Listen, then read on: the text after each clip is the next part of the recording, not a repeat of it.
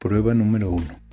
Esto no es un episodio, no es un capítulo, solo es una prueba de audio de algo que tengo mucho tiempo queriendo hacer, pero que me cuesta un montón. Entonces, el primer paso es comenzar. Y lo que me mueve a hacerlo es compartir lo que hay dentro de mi cabeza.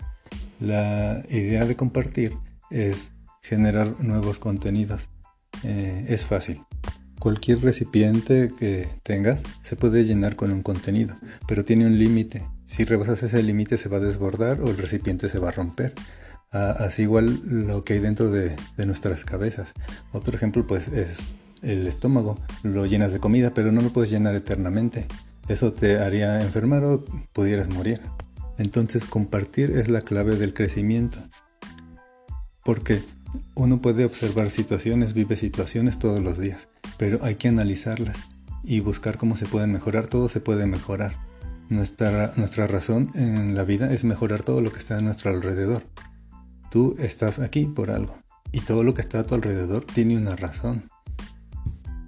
La interacción entre tú y tu contexto es simplemente para que la puedas mejorar.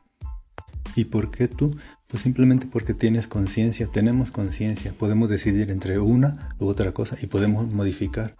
Desafortunadamente la humanidad se ha enfocado en modificar para su provecho. Entonces hay un deterioro general, pero ahorita no me quiero meter en ninguna idea en específico. Pero para concluir, te digo que compartiendo es como las personas crean vínculos que van a generar redes. Con estas redes todo va a empezar a fluir. Y hablo de compartir conocimiento. No, no me quiero enfocar en lo material. No quiero que lo que diga yo se tome como algo político o religioso, sino es generar un conocimiento general.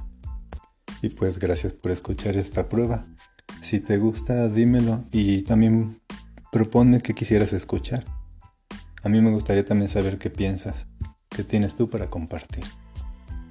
Think about it.